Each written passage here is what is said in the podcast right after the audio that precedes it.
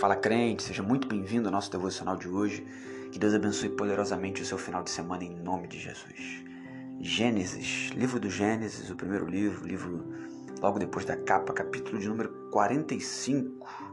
Gênesis 45, a partir do 5 diz assim: Agora, pois, não vos entristeçais, nem vos ireis convosco mesmos, por terdes me vendido para cá, pois Deus me enviou para preservar a vida. Versículo 7 diz: E Deus me enviou adiante de vós para preservar para vós uma posteridade na terra e para salvar as vossas vidas com grande livramento. Então agora não fostes vós que me enviastes aqui, mas Deus, e ele me fez pai de Faraó e senhor sobre toda a sua casa e governador de toda a terra do Egito. Essa é uma passagem, um trecho que tinha tudo para ser um trecho sobre a temática da vingança. José, famoso José do Egito, o sonhador, o que é vendido pelos seus irmãos, o que é colocado na condição de escravo, o que é preso, o que sofre perseguição, o que quase morre, e ao final de tudo isso, tem a oportunidade de ser segundo, abaixo apenas de Faraó. E quando ele tem no popular, a faca e o queijo nas mãos, quando ele tem a chance da vingança diante dos seus irmãos. O relato, o relato que você acabou de ouvir, é a fala desse José, totalmente transformado, cuidado pelo poder de Deus. No momento da chance da vingança, dele ser mais humano possível, a gente pode colocar assim, e manifestar toda a sua ira, ele vira para os seus irmãos e diz: Que vocês não fiquem tristes agora que vocês não fiquem revoltados com vocês mesmos por vocês terem me vendido, porque Deus me enviou adiante de vós para a preservação da vida.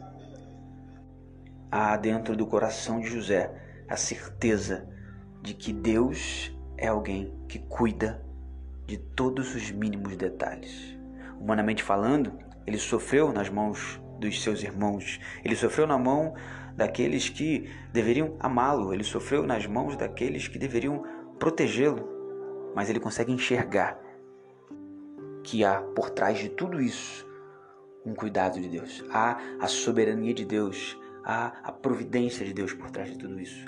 E quando ele tem essa pers perspectiva, essa percepção, ele diz: Olha só, mas foi Deus que me enviou para cá. E o versículo 8 é profundo demais.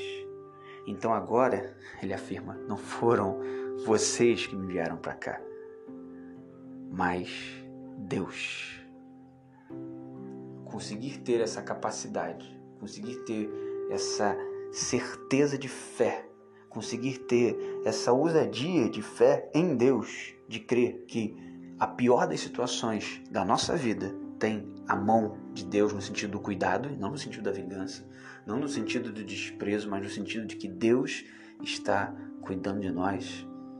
É de fato uma busca que nós devemos ter no nosso coração. Conseguir enxergar Deus em todas as situações da nossa vida. Não confunda isso com colocar Deus em todas as situações. Não é você viver ao seu bel prazer e colocar Deus em tudo isso. Não. É viver dentro do centro da vontade de Deus e entender que se estou vivendo dentro do centro da vontade de Deus, tudo que vier a acontecer sobre a minha vida tem relação com a soberania e a permissão desse Deus que é e sempre será fiel. Não seja alguém vingativo, não seja alguém rancoroso, seja alguém com o coração contrito e com certeza de alma e de fé de que Deus está cuidando de todos os mínimos detalhes. Se você está fazendo a vontade de Deus, não foi o inimigo, não foi nenhum adversário que te colocou nessa situação que você se encontra hoje, mas sim creia que Deus sempre sabe conduzir na melhor forma possível todos os processos que Ele inicia sobre as nossas vidas. Que Deus nos abençoe poderosamente. Em nome de Jesus.